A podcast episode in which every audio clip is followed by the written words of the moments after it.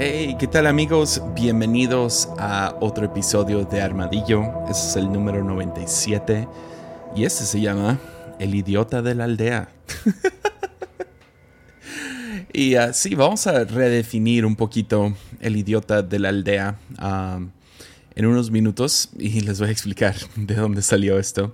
Pero primero quería tomar un segundo y dar un pequeño shout out o recomendación recomendaciones de podcast. algunos podcasts que siento que necesitan, no sé, ser vistos, por lo menos escuchados. sí, necesitan un poco más de, sí, que, gente conozca estos podcasts. Entonces, ah, quería recomendarles algunos de mis favoritos o los que yo escucho en español que son cristianos, ah, fuera de los más conocidos como Haciendo Iglesia o ah, Liderazgo sin Censura de Chris Méndez. uno de los podcasts que, o sea, acaba de salir y ya tiene o sea, mucha audiencia y estoy muy, muy, muy feliz. Ah, es el podcast Latido de un Corazón con Jaguar y Kim. Ah, muy emocionado por ellos. Bien hecho, chicos. Ni sé si van a escuchar esto lo dudo, pero, pero sí, sí, muy bien hecho chicos, está muy bueno, es ah, de liderazgo, es de creatividad, ah, se sientan y hablan con diferentes líderes como Andrés Speaker, como Marcos y Patty Richards, y, ah, y hablan de, de, sus, de su proceso en, en un corazón, hablan diferentes historias y muy bueno, muy, muy bueno. Latido Latido Podcast de Un Corazón. Ah, también quería recomendar algunos podcasts que no sé si, si has escuchado de estos, pero uno que me gustaría recomendar se llama Anónimo y ah, es de parte de uno de mis amigos Andrés Iriarte y uh, muy buen podcast me encanta, he estado trabajando con él, ayudándole un poquito, pero más que nada, o sea, nunca tengo nada que recomendar, se me hacen súper buenos podcasts, ah, ya tiene varios episodios, ah, creo que unos, no sé, 17 episodios ya, wow, bien hecho Andrés, y ah, muy buenos, son muy cortitos, duran más o menos un poco menos de 10 minutos. Y muy buen podcast, podcast anónimo Ahí está en Spotify. También deja recomiendo a algunos amigos que, que o sea, se han mantenido tan consistentes, ah, constantes, perdón, en, es, en, en su podcast, ya llevan más de un año o algo así. Uno de los que me ha ganado con episodios es ah, Leo Lozano con Cosas Comunes. Él tiene 136 episodios. Dios mío, este vato es imparable. Ah, y comenzó creo que después de mí. O sea, este vato saca podcast cada rato y no nomás saca a lo loco, sino tiene cosas muy buenas. Entonces tiene un episodio con y Kim, ese es su último. Ah, tiene varios muy buenos. Ah, hablaron de la danza divina, él y Julio Navarro, que es otro podcast que recomiendo bastante. Julio Navarro con Línea Curva, él tiene algunas series de Enneagrama y ah, tiene varias entrevistas muy buenas. Uh, súper, súper buen podcast. Ah, y sí, hay varios amigos más. Tenemos a Catálisis, que me imagino que has escuchado de ellos. son los dos amigos que siempre están de acuerdo con ellos mismos. Está muy bueno. salieron de la iglesia de Bethel Church y ahorita pastorean los dos en México como maestros, pastores, ah, ah, muy buenos. Me encanta escucharlos a ellos. Y luego Conciencia Podcast de mi amigo Andrés Marín, que yo me peleo mucho con él por WhatsApp y me encanta, lo quiero mucho. pero sí, es un poco controversial Conciencia Podcast, pero lo recomiendo si quieres escuchar algo que te va a hacer como que enojarte como a mí. pero lo quiero mucho. Uh, Andrés Marín es, uno, es el que está detrás de um, podcast cristianos en uh, Instagram y constantemente está promocionando nuevos podcasts y es, es, como que el, el, que nos unió a muchos y ha creado toda una comunidad y estoy muy, muy orgulloso de él, orgulloso de ser su amigo. Muy bueno. Otro podcast que quería recomendar antes de entrar al episodio número 97 es Espejos de mi amiga Andrea, Andrea Soto, de aquí en Guadalajara. Es un podcast ah, de mujeres. Ah, no es necesaria para, necesariamente para mujeres, pero es muy buen podcast también. Ellos ya tienen varios episodios y es un nuevo proyecto de NEA. Entonces ahí chequenlo ella tiene la mejor voz de radio posible. Y, uh, sí, estoy viendo aquí entre mis podcasts algunos más. Ah, hay un podcast que si no has escuchado de él, no te recomiendo ir a escucharlo. Se llama Lunes, es un buen, buen podcast. Ah, y también escuché que ahí me dijo un pajarito que Chris Méndez ya va a regresar con liderazgo sin censura. entonces esperen eso muy pronto. Y sí, uno de mis podcasts favoritos que han salido, y ah, creo que es el mejor podcastero vivo ahorita, es uh, Gabriel Borja. Y uh, su podcast se llama Humano, pero se escribe humano sin la H. Entonces, U-M-A-N-O. Ya, muy bueno. Uh, déjate leo su descripción de podcast. Es una conversación sobre autodescubrimiento, salud mental, relaciones y todo lo que nos ayude a ser humanos. Yeah. Entonces él lo escribe mal, sin H, pero está pegajoso, muy bueno. Tiene dos episodios, acaba de terminar su primera temporada. Espero que regrese pronto con las demás muy, muy buen podcast. Y luego también, ah, seguro que han escuchado de este también, Corazón de Luna, de uh, Juan Diego y Meli. Cuánto los quiero. Muy buen podcast. Uh, los primeros episodios se trata de ellos criando a su, a su, a su hijo, que es un bebé. o sea, acaba de nacer José Juan y y sí, su proceso en medio de todo esto. Entonces tiene algunos episodios con muy buen clickbait. Primer episodio se llama No siento nada por José Juan. Ah, tiene otro que se llama Popó hasta la espalda. Que papá no vivió por eso. Solo quiero besar sus rosquitas, claro. Y, uh, y sí, y ha transicionado un poquito a hacer algunos devocionales. Ah, tiene una plática increíble con su papá, Cash Luna. Muy bueno, muy buenos podcasts. Y perdonen si no, si hay alguien aquí escuchando y no mencioné tu podcast. Uh, aquí está el búnker de Rick Santiago, el podcastero más ah, intimidante y al mismo tiempo callado que conozco. Ah, él tiene 55 episodios. Dios mío, bien hecho, Rick. No más quería tomar un segundo, recomendar algunos. Perdonen si se me olvidaron algunos, ahí me reclaman después. Ah, pero más que nada quería aplaudirles, celebrarles, se han mantenido súper constantes, sacando episodio tras episodio, bien hecho a todos y uh, sí, seguimos creando esta comunidad y uh, muchos dicen, hay demasiados podcasts. No, uh, necesitamos más. O sea, necesitamos más variedad. Uh, no vas a escuchar todos, vas a encontrar los que te gustan, los que te hablan, los que, los que te, te, hacen te ayudan a crecer y todo eso. Entonces, no los quería animar a eso. Y hay, hay, algunas recomendaciones de podcast para ustedes. Y ¿qué tal entramos al episodio? Ya llevo ocho minutos y no he entrado al episodio. Va, démosle. Lucas 12, versículo 13. Ah, o sea, estamos en las historias de Jesús, ¿no? Estamos en medio de los cuatro evangelios y ah, Jesús ha estado, sí, ministrando y es un rabí, ¿ok? Tenemos que entender eso. Jesús no nomás es algo, una anamolía ah, caminando en el Medio Oriente. Esto era algo común, que, que un rabí se la pasaba yendo de templo en templo, de, aldea en aldea, y ah, va arreglando ciertas dudas, ah, va creando como que su escuelita de entrenamiento. Ah, entonces, ese rabí tiene sus 12 discípulos, en un punto parecen ser más de 120, pero en esa, pero pues, tiene sus 12 fieles de los que conocemos, ¿no? Pedro, Juan y Judas. y va caminando y e, era común que llegaras y le preguntaras algo al rabí. O sea, es, similar a hoy en día.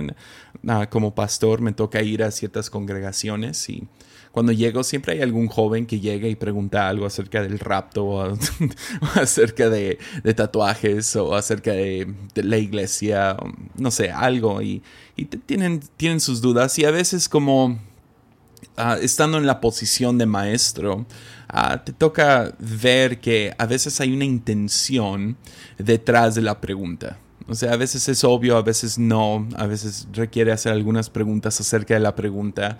Ah, por ejemplo, si un muchacho de 15 años lleva a su mamá, o al revés, ¿no? Esto, esto pasa bastante, que llega una mamá jalando a su hijo de 15 años y dice, ¿es cierto que te puedes tatuar? y sabes que la intención es que la mamá no más quiere que estés de su lado. Ah, pues eso es más o menos lo que está pasando en Lucas 12, versículo 13. Y uh, lo que vamos a hacer hoy es como un estudio bíblico. Uh, nos vamos a ir verso por verso a la antigüita. Y, pero lo que veamos en el primer versículo, vemos toda la intención, o por lo menos Jesús ve toda la intención detrás de las no es pregunta, sino es una demanda que este hombre tiene sobre Jesús. Entonces eso es lo que dice. Entonces alguien de la multitud exclamó, Maestro, por favor dile a mi hermano que divida la herencia de nuestro Padre conmigo.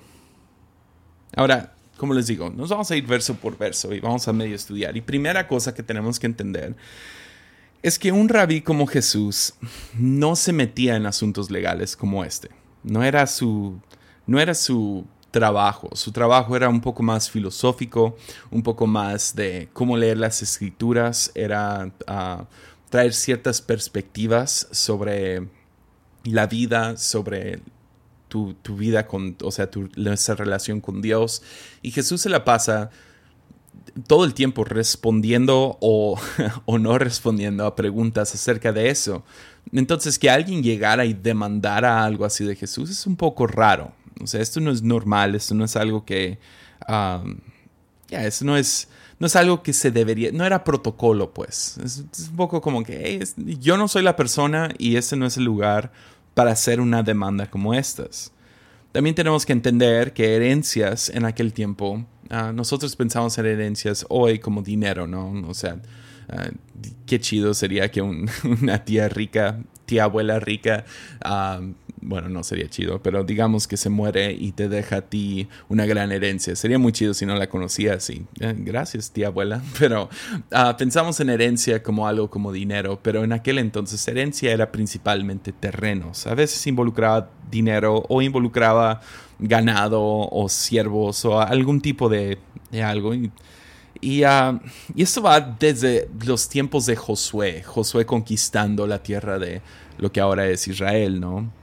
Es una pelea que se sigue peleando hasta el presente, o sea, ah, si, nos ponemos en el 2020, esta tierra que Josué conquistó sigue peleándose entre dos hermanos, Israel y Palestina. Ah, entonces Jesús vemos que medio responde a no sé, luego, luego capta que hay algo más. ¿Ves? El hombre ya sabe cuánto merece, cuánto quiere, y lo que quiere es que Jesús lo respalde. Lo que en esencia quiere es que quiere usar a Jesús. De la misma manera que una mamá me quiere usar a mí para disciplinar a su hijo, o, un hijo me quiere usar a mí para enseñarle a su mamá algo. Ah, estas ondas suceden, entonces te quieren usar. Y es una... Este hombre tiene una relación rota con su hermano. Él sabe cuánto merece. Y lo que quiere es nomás finalizar esta división. Quiere concretar esta relación rota y decir, ya no quiero ver a mi hermano, yo ya, ya me enfadé de esto. O sea, todo esto se ve ahí. Nomás dile a mi hermano que divida la herencia de, de, nuestro padre conmigo. Yo ya quiero o mi dinero o mi terreno y ya no lo quiero ver. Hay algo mal entre estos dos hermanos. Entonces Jesús le responde en el versículo 14.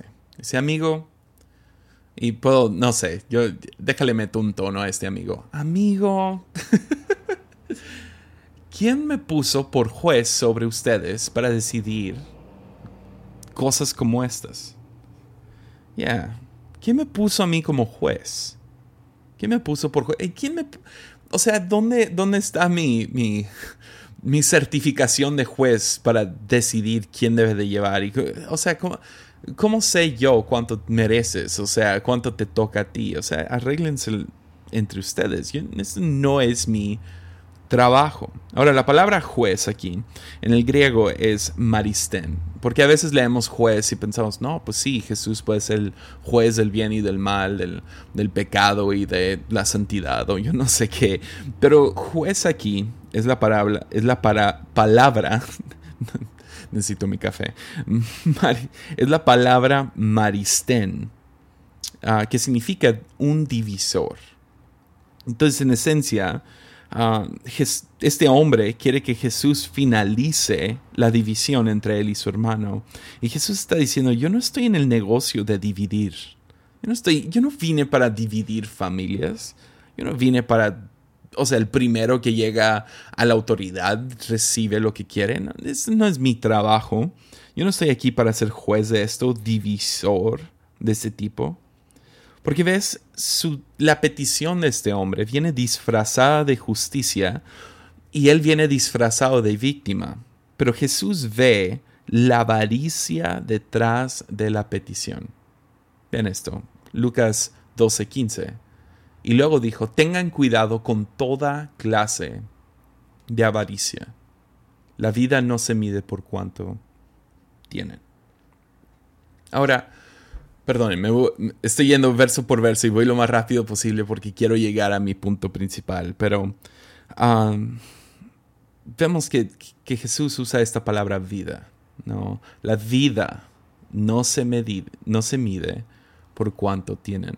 La palabra vida, eh, tenemos dos palabras griegas y son, o sea, se usan en diferentes formas. Jesús usa las dos. Uno, uno empieza con bio algo y es como la vida que tienes, ¿no? Si te mueres, pues pierdes esa vida. pero esta vida viene de la palabra Zoe. Zoe. Es una buena palabra de Zoe. Me imagino que la has escuchado. Es un buen nombre para una hija o para una iglesia. Zoe. Y Zoe es, el, es, es vida, pero es vida en abundancia. Es, es, es lo que le sigue a la vida. Es, una vida bien vivida, es bendición, es abundancia, es calidad.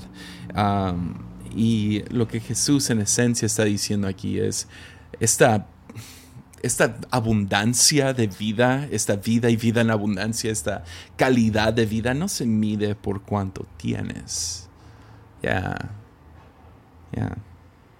Porque ves, la avaricia te roba de este Zoe. Ya. Entonces Jesús entra a una, una historia, a una pequeña parábola, y nos dice esto. Luego les contó una historia. Un hombre rico tenía un campo fértil que producía buenas cosechas. Se dijo a sí mismo, ¿qué debo hacer? No tengo un lugar para almacenar todas mis cosechas. Ahora, aquí es donde estoy entrando ya a un estudio de Kenneth Bailey. Kenneth Bailey escribió varios libros acerca de por medio de los ojos, del, o sea, los ojos para ver el, Medio Oriente, leyendo la Biblia con estos ojos. Y uh, tienen varios libros muy buenos. Uh, no los he leído todos, pero tengo algunos estudios aquí de él. Y estaba leyendo su, su postura en de Lucas 12 y me encantó, o sea, literal me revolucionó cómo veía este pasaje.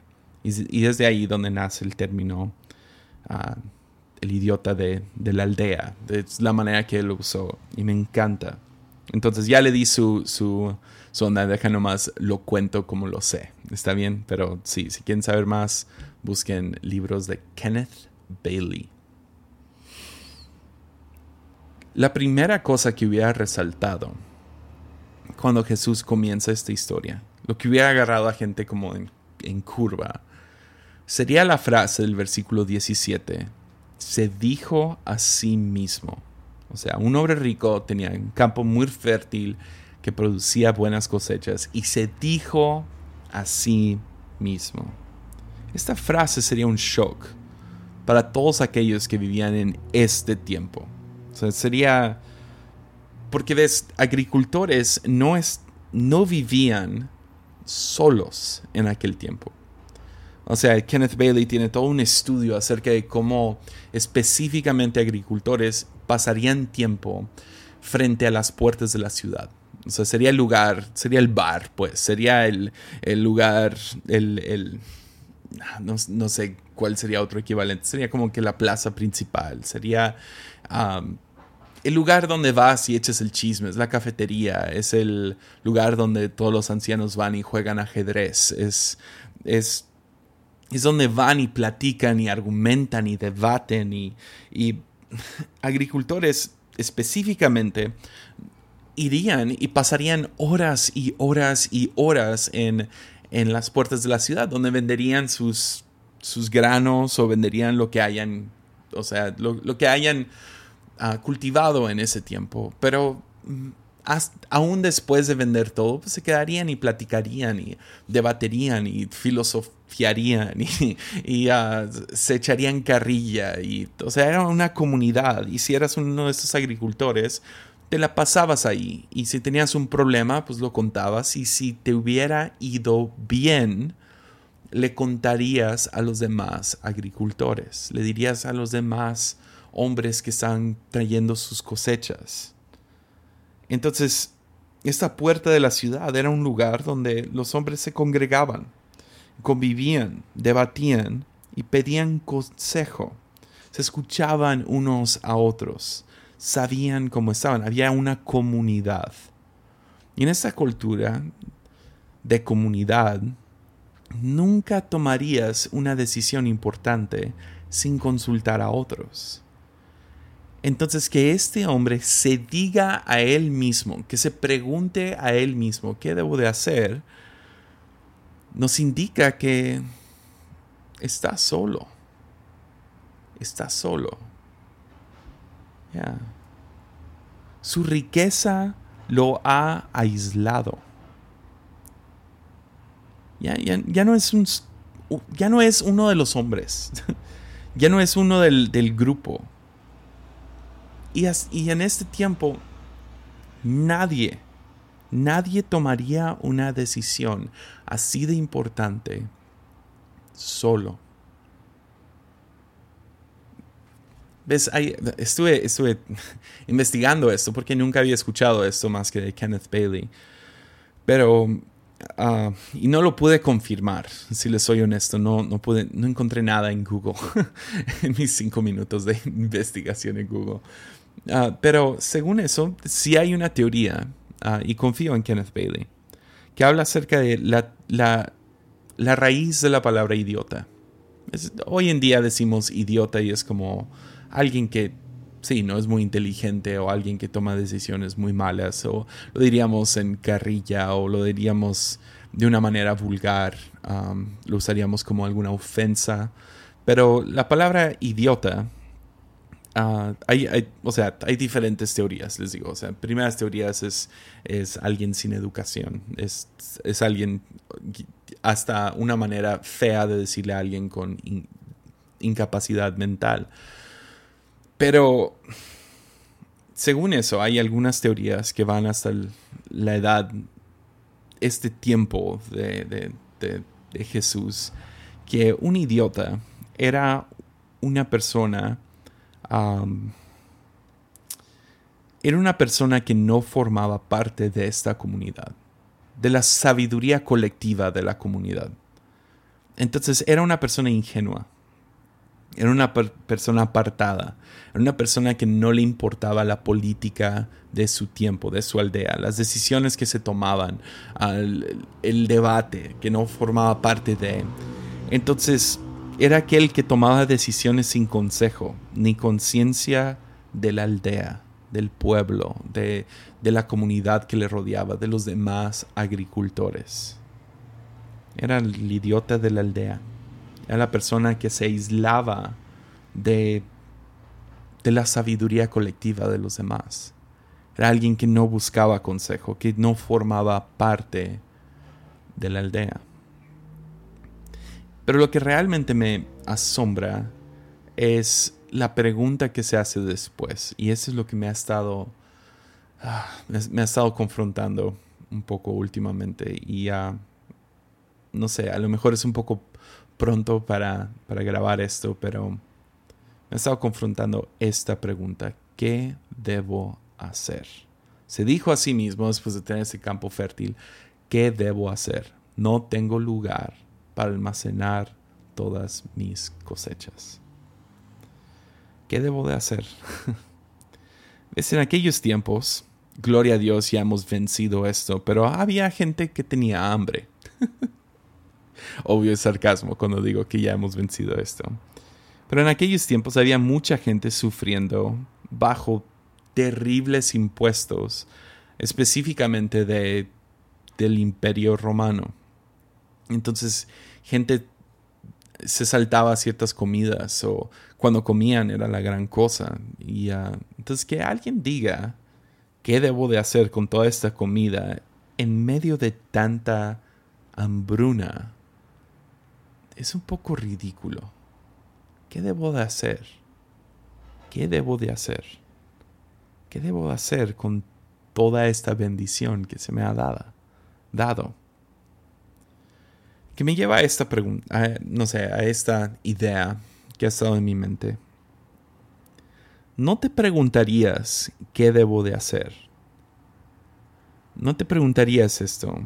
Si vivieras, no sé, aquí tengo una foto de en mi compu, le estoy viendo en este momento, de los refugiados de Darfur.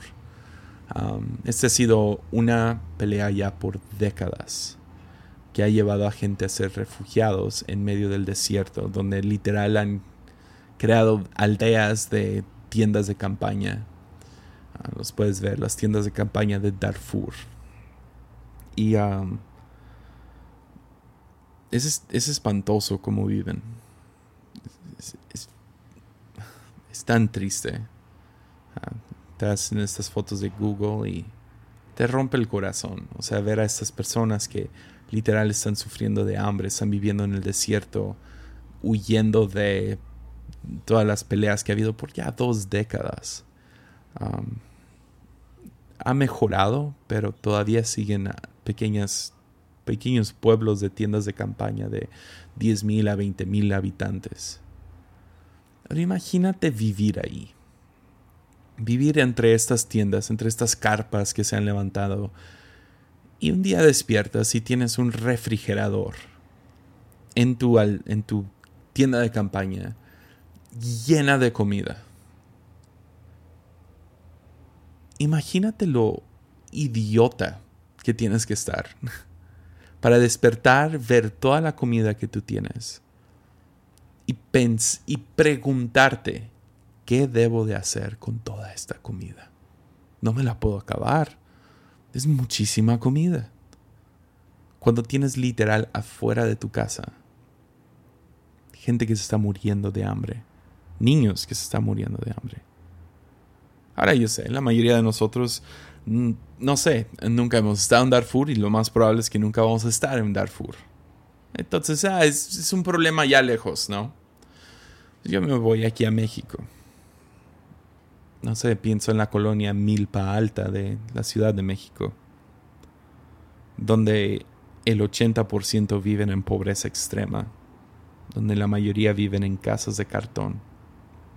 Imagínate vivir en Milpa Alta, que está más o menos a 40 kilómetros de, de la ciudad, o sea, de, sí, los edificios grandes y multimillonarios y los, los personajes de Shark Tank.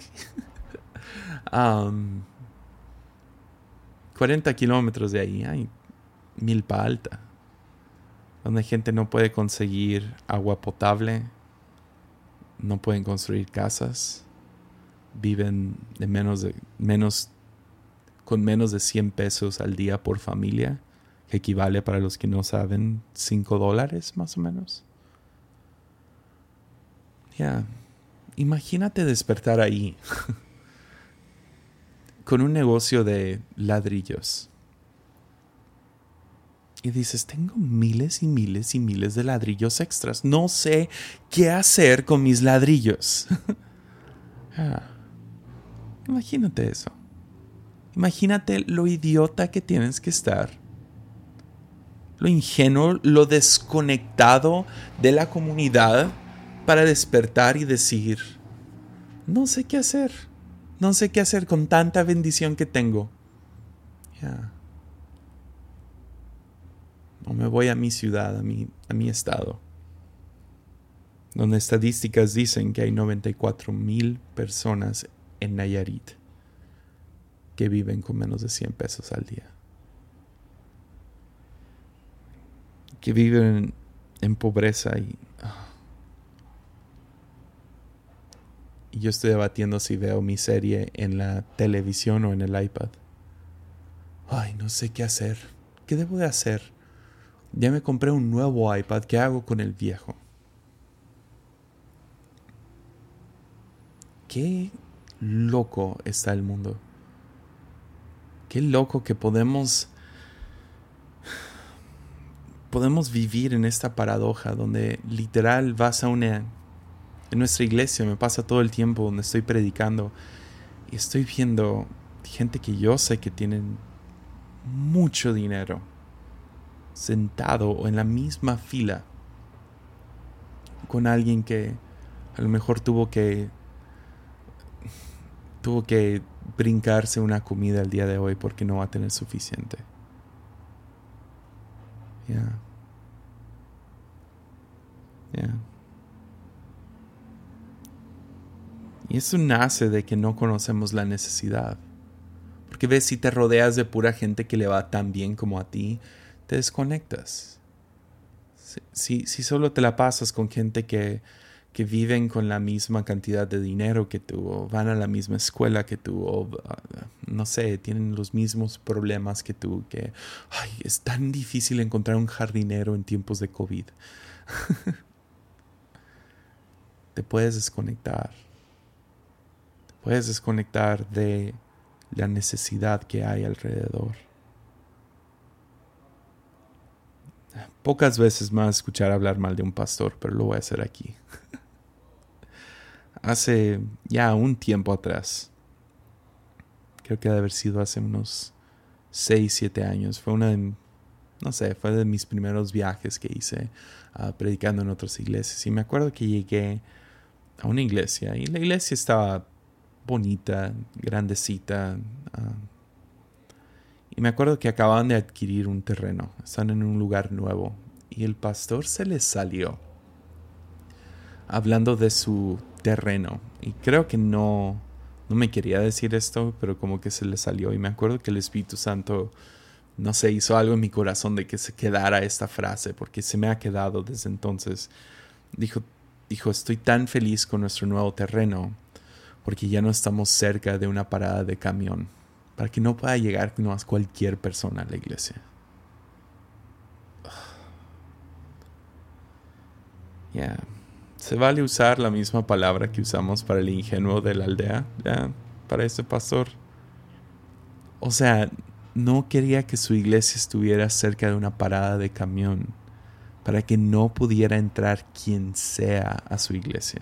Y él no se refería a gente pagana o gente de otra religión o gente... No, él se refería a los que no pueden llegar en carro gente que depende de subirse a un colectivo, a, un, a una combi, a, una, a un camión.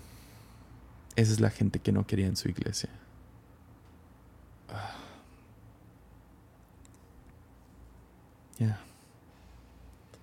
Entonces, ¿qué hace este hombre? ¿Qué hace este hombre del que está hablando Jesús? Pues ¿qué debo de hacer? No tengo un lugar para almacenar toda mi bendición, todas mis cosechas. Que también es, un poco extraño que él lo vea como suyo, ¿no? Mis cosechas.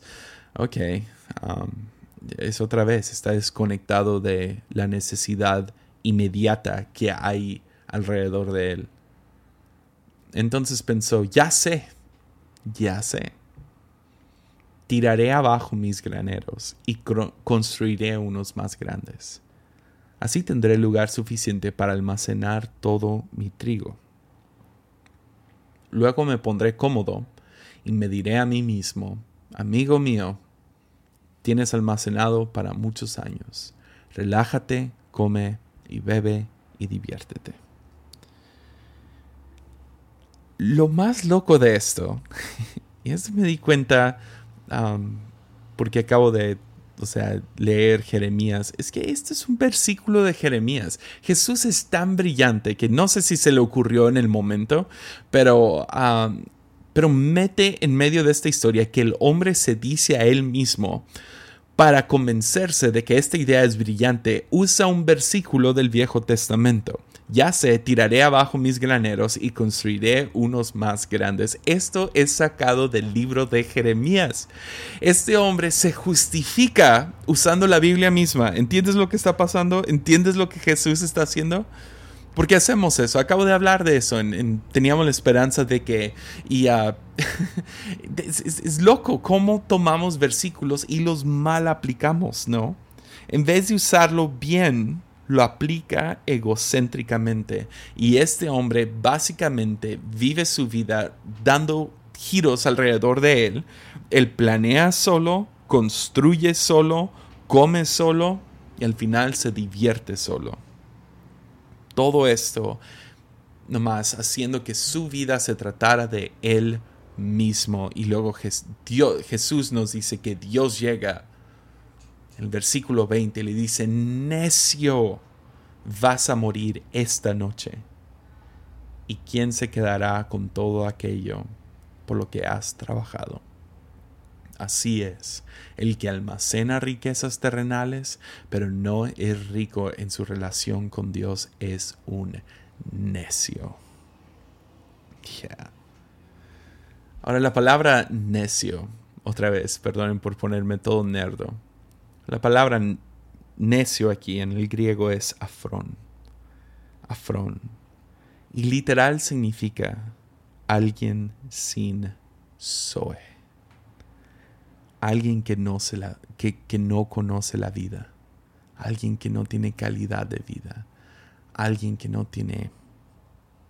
No sé, es, es afrón es literal lo opuesto a euforia, que sería eufron Eufron es la palabra griega de euforia. Afron es como el, antítesis, el, el, villano de la euforia. Es alguien que no vive con vida. Es aquel sin conocimiento de lo que realmente es vivir. Y luego la palabra morir. Dios dice, vas a morir esta noche. La palabra morir aquí es un poco más fuerte que simplemente morir. Ya. Literal, si lo traduces, es esta noche quedarás sin alma. Sin alma. Y es a lo mejor la acción más fuerte en todos los evangelios que Jesús toma contra alguien. O sea, que te roben el alma. De hecho, es casi, casi, si se, traduce, si se traduciría exactamente sería algo como esta noche recobraré tu alma. Vas a morir esta, esta misma noche. Recobraré tu alma. Casi dando a entender como que Jesús nos está diciendo, y esa cosa que te da vida y vida en abundancia, te la estoy prestando. Úsalo bien. Y lo puedo recobrar. Dios lo puede recobrar. Y pocas veces vemos a Jesús tan fuerte en contra de una persona. O sea, es la acción más severa que vemos. Yo sé, podríamos ser argumentos del joven con los talentos que los esconde y, y sí, hay otros donde estoy a la puerta y llamo y si no contestas y, o te escupiré de tu boca. Hay otros versículos, pero este es uno de los principales y por alguna razón no escucho mucho acerca de esto. A lo mejor es porque la mayoría de pastores se nos ha llenado el corazón de lo mismo. Pero es este llamado de Jesús y es tan cruel. bueno, cruel no es la palabra, pero severo contra este hombre. ¿Y qué es lo que, cuál es la razón? Porque este hombre, esta acción que Jesús toma es en contra de la avaricia. Ya. Ya. Que Jesús nos recuerda en, esta, en este pasaje que la vida es un regalo. Sí, creo que todos estaríamos de acuerdo si digo, cualquier bendición monetaria, cualquier regalo que tienes, cualquier cosa que tú tienes es un regalo. Creo que todos estaríamos de acuerdo, pero Jesús en esta historia, aunque comienza hablando acerca de un campo fértil de buenas cosechas, termina hablando acerca del alma, porque había algo en este hombre donde su alma se había interlazado con sus cosechas. Ya. Con sus bendiciones.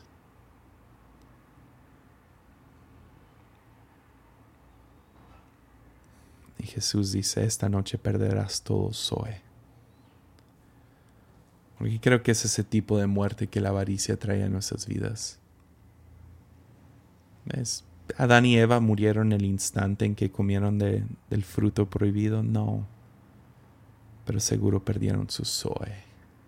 Perdieron esa vida y vida en abundancia. Jesús nos dice, vengo para traerte vida y vida en abundancia. Y esa vida no viene por la acumulación de cosas. Esa vida, esa vida viene de vivir nuestras vidas a un lado del marginado y donde somos generosos hacia ellos. Ahora yo no estoy diciendo vende todas tus cosas y ve y no le des cereal más bueno a tus hijos. No, yo no estoy diciendo que es malo tener diferentes tecnologías en casa o tener un dinero ahorrado. No, no, no, no, no, no. Pero que no seamos el idiota de la aldea, donde nuestra riqueza nos ha separado de la comunidad, donde nos ha aislado a tal punto donde terminamos viviendo nuestras vidas solos. Pienso en tantos hombres que deciden todo solos, ni con sus esposas hablan. Pienso en tantos jóvenes que rápido nomás deciden cosas, nunca buscan consejo de los ancianos de la aldea. Y todo por avaricia. Quiero, quiero, quiero, quiero. ¿Qué debo de hacer? No tengo lugar para almacenar. Seguro que si vas con...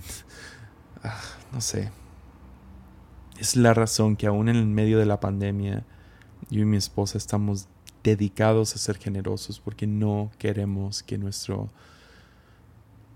que cualquier dinero que, dinero porque es la cosa cuando tienes dinero no piensas tanto en él cuando no tienes es donde estamos piensas de más en el dinero y quieres conseguirlo y rápidamente se puede torcer tu corazón a dejar de ver dinero o ver provisión como un regalo de parte de Dios y ahora lo ves como que te lo mereces.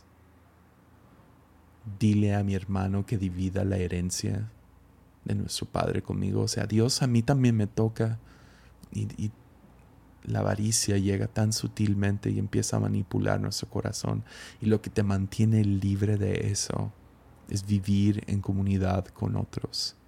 ¿Qué es lo que necesita mi prójimo, mi vecino, mi amigo? mi familiar. Yo sé que mencioné Darfur. Darfur no tiene que ser un lugar donde mandas tu dinero. Pero Dios te ha puesto en un espacio. Estás en un lugar donde si nomás abres los ojos, vas a ver, uff, he estado actuando como este idiota de la aldea, el rico insensato, que se pregunta qué debo de hacer. Yo ya sé qué hacer. Hay una madre soltera en nuestra iglesia, en nuestra comunidad, en mi colonia. Ah, yo sé que esa familia ha estado luchando desde que empezó esto. he escuchado de tal ministerio que da comidas cada fin de semana. Ah, ¿Cómo estará tal orfanato? ¿Cómo estará ese ministerio de misericordia? Dices, ok, ya sé, qué, ya sé qué debo de hacer. Un poco extra. Podría construir cosas más grandes, tomando versículos fuera de contexto para aplicarlos egocéntricamente. O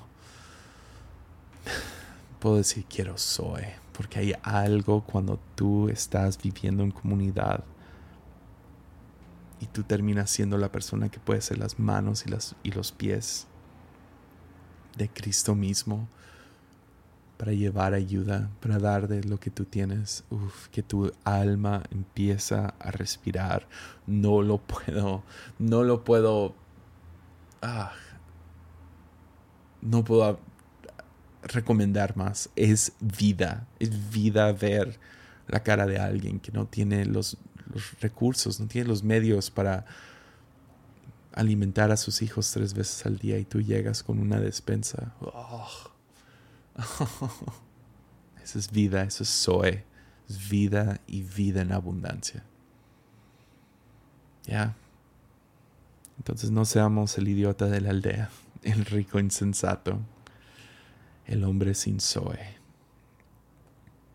Yo quiero Zoe, quiero vida, calidad de vida. Ya. Ya. Ánimo.